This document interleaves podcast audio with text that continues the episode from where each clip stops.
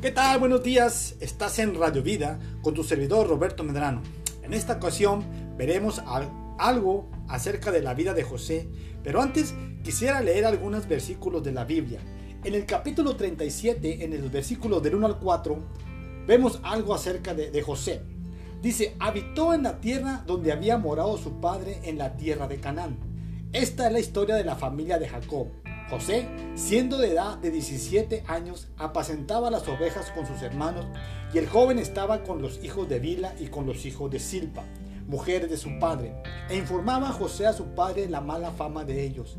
Llamaba Israel a José más que a todos sus hijos porque lo había tenido en su vejez y le hizo una túnica de diversos colores. Y viendo sus hermanos que su padre lo amaba más que a todos sus hermanos, le aborrecían y no podían hablarle pacíficamente.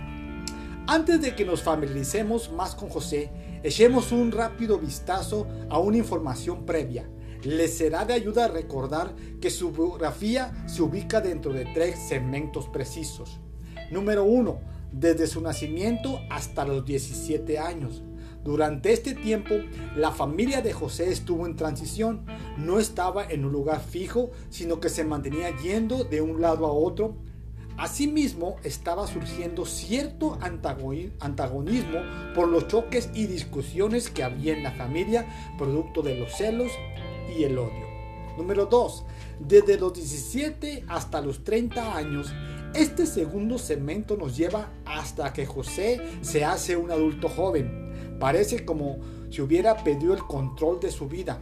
Es víctima de la esclavitud, de las acusaciones falsas y de la cárcel. Número 3. Desde los 30 hasta su muerte.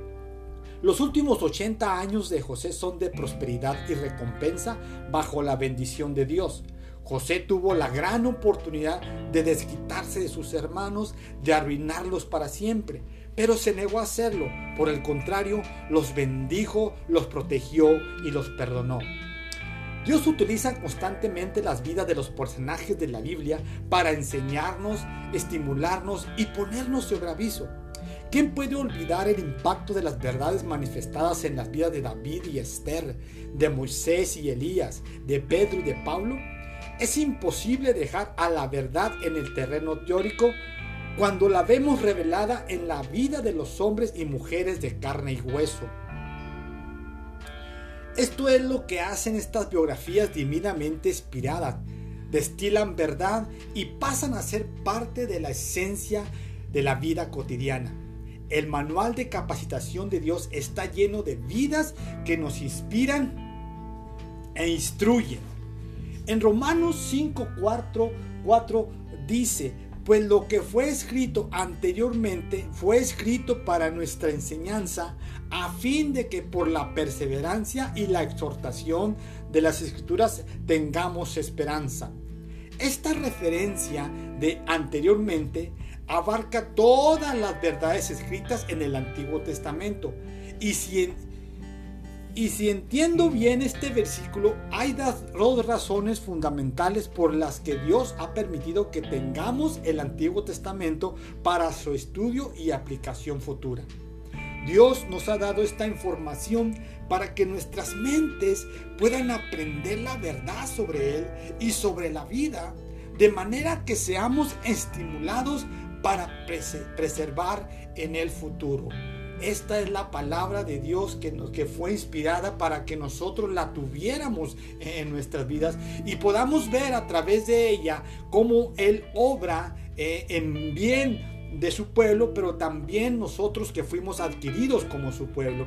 Gracias a Dios por, por Jesucristo que murió en la cruz para darnos esta cercanía con Dios. Y estamos eh, siempre atentos a lo que Dios nos enseña a través de la escritura. Es algo muy maravilloso. Yo les invito a que lean la Biblia, escudriñen la escritura, pero sobre todo que busquen eh, a Jesucristo como su Salvador, que busquen a Dios eh, y, entreguen su vida completamente a Él. Es algo que realmente eh, Dios está ofreciendo, porque dice su, su, palabra, porque de tal manera amó Dios al mundo que ha dado a su Hijo unigénito para que todo aquel que en él cree no se pierda, mas tenga vida eterna. Eso es lo que Dios nos da en su palabra y para seguir adelante nos pone ejemplos de hombres y mujeres que vivieron bajo la voluntad de Dios. Es algo que realmente nos inspira a, a todos como cristianos y aquel que quiere recibir a Cristo. La palabra de Dios es inspirada para que nosotros podamos seguir adelante.